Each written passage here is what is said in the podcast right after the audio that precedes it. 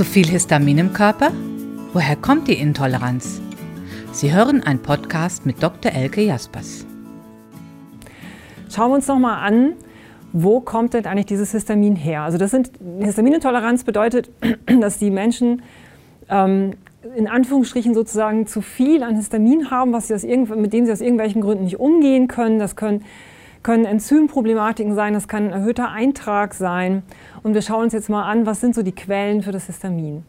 Also das Histamin sitzt vor allen Dingen in den Mastzellen, in den verschiedenen Vesikeln, die diese Mastzellen haben. Und wenn diese Mastzellen degranulieren, dann schütten diese Mastzellen das Histamin aus. Und ein schönes Beispiel ist wirklich das Thema Stress. Stress führt dazu Überbildung eines Cortico, des Corticotropin-Leasing-Faktors im Hormon, das sich mit dem Blut ja verteilt, das wandert auch zum Darm, sorgt dafür tatsächlich, dass diese Mastzellen degranulieren. Mhm. Ne? Also nur in Anführungsstrichen Stress führt ganz manifest dazu, dass sich im, im, ähm, im Darm tatsächlich die Mastzellen angesprochen fühlen, die werden durch das CRF angesprochen und dann degranulieren und Histamin freisetzen.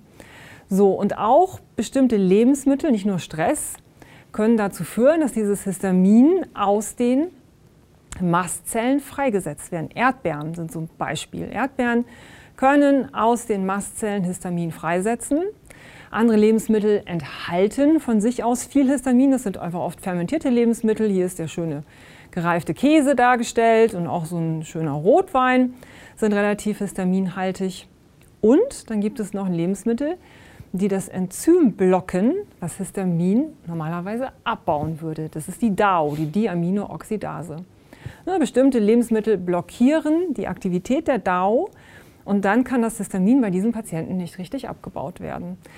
Alkohol ist ein Beispiel, das ist die Frage, ob man das Lebensmittel bezeichnet, aber ähm, im weitesten Sinne, das ähm, blockiert die DAO und übrigens auch grüner Tee blockiert auch oder hemmt, muss man vielleicht sagen, hemmt die Aktivität der DAO. Und dann kommt es eben zu erhöhten Histaminmengen, denn wenn die DAO gehemmt wird, kann sie einfach nicht mehr so effizient arbeiten. Und wir brauchen auch Lebensmittel, die uns mit bestimmten Mineralstoffen und Vitaminen versorgen, denn für die DAO-Bildung braucht der, braucht der Körper unter anderem B6, er braucht Kupfer und er braucht Magnesium. Also auch da ist die Frage, ist der Körper ausreichend mit den Lebensmitteln versorgt um überhaupt das Enzym in ausreichender Menge bilden zu können. Es gibt noch weitere Einflüsse, die Histamin in den Körper bringen können. Und der eine sind auch die Darmbakterien. Jetzt nicht im positiven, sozusagen im negativen Sinne. Es gibt Bakterien, die eben auch Histamin und andere sogenannte biogene Amine bilden. Und der klassische, die klassische Bakteriengruppe, die das tut, sind die sogenannten Proteolyten. Die bauen eben Eiweiße um und ab und dabei entstehen Histamin, aber auch andere biogene Amine, Stichwort Kadaverin beispielsweise, Putrescin, das sind alles Substanzen, die aus dem Eiweißstoffwechsel entstehen und eben wenn in erhöhter Menge Proteolyten im Darm sind, was übrigens auch durch Stress gefördert wird, haben wir auch erhöhte Mengen von Histamin, aber auch anderen sogenannten biogenen Aminen im Darm. Und diese anderen biogenen Amine, die sind jetzt von der DAO bevorzugt. Das heißt, wenn ich viele Proteolyten habe, habe ich auch viele andere biogene Amine, nicht nur Histamin. Und die Diaminooxidase, die stoppt sich als erstes lieber erstmal alles andere außer Histamin. Und dann ist die blockiert und dann bleibt das Histamin einfach liegen. Ergo landen wir auch hier wieder bei einer erhöhten Histaminkonzentration im Blut dieser Patienten. Und nochmal so merken, ne? also wenn ich zu viele Proteolyten im Darm habe, habe ich eigentlich fast automatisch einen schlechten Histaminabbau. Kann man das so mhm. sagen? Mhm. Ja? Würde ich auch Kann man so machen. Ne? Mhm. Und die vierte Quelle oder der vierte Grund, der hier nochmal eine Rolle spielt, ist auch hier wieder das gestätigte Darmepithel, insbesondere das durchlässige Darmepithel, das Leaky Gut Syndrom.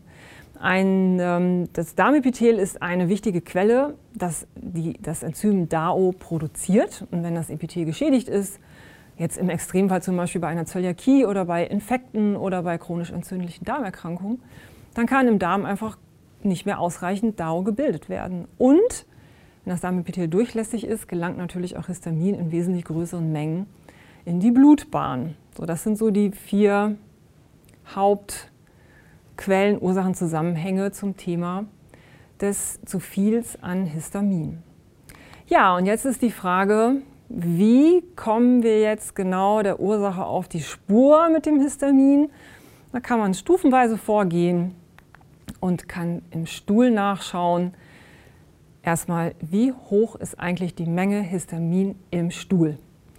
Und als zweites ist es möglich, im Stuhl zu schauen, sind da histaminbildende Mikroorganismen, die im Darm sitzen und eben dort Histamin herstellen.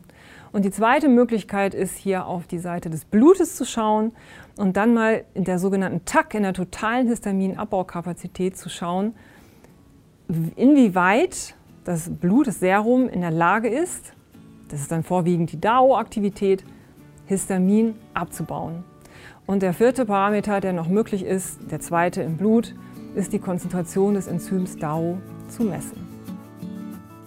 Das komplette Video zum Thema Allergien und Intoleranzen, Beschwerdebilder effektiv abgrenzen, sehen Sie auf mikroök.de im Fachbereich unter unser Schulungsbereich.